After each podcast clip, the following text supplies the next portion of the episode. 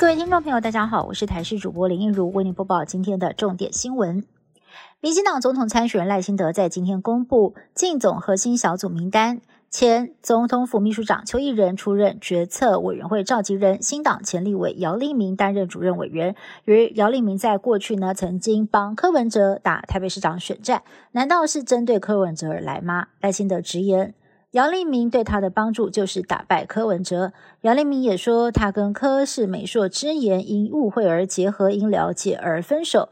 不过，跟赖清德则是因交往而结合，会长长久久。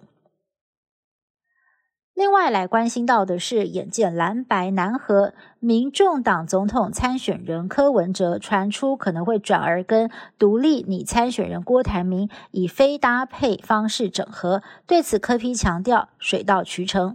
国办发言人也说，两人相辅相成，合作方式不预设立场。而今天下午频频被点名的柯批副手人选邹开廉更被直击现身柯文哲竞选总部。根据了解，两个人就是针对柯邹佩做进一步的讨论。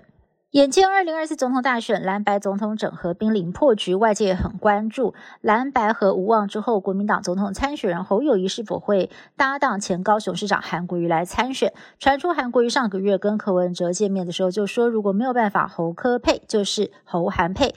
对此，侯友谊说，韩国瑜是他的老朋友，他一生为中华民国而努力，他们有很多的想法跟信念是一致的，会一起加油努力。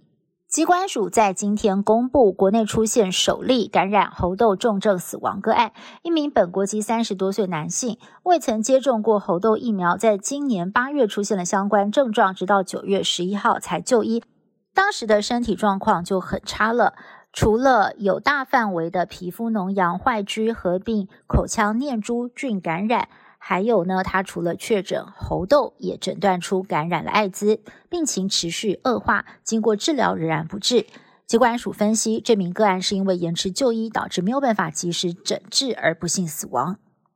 国际焦点来看到的是，以色列跟哈马斯交战满一个月，加萨平民死亡人数破万，各界要求人道停火的呼声越来越高。但是以色列总理纳塔雅胡说，除非哈马斯释放人质，否则不会停火。他也首次对战后加萨的情况发表评论。他说，以色列战后将全面担负加萨的安全责任，这样才能够确保以色列的安全。南韩天团 Big Bang 队长 G.D. 权志龙继二零一一年呼麻环起诉之后，再度卷入了吸毒风波，目前已经遭到警方立案，限制出境。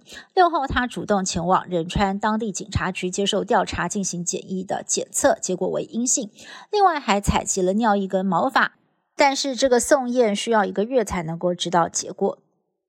美国总统大选倒数一年，但是拜登未来一年肯定不好过。最新的民调显示，六个关键摇摆州里头，拜登在五个州都输给了前总统川普，只有在威斯康星州小幅领先。如果未来仍然无力翻盘的话，川普就会重回白宫了。而问题出在拜登的年纪实在是太大，即将满八十一岁，还有加萨的人道危机，导致他痛失年轻选民的支持。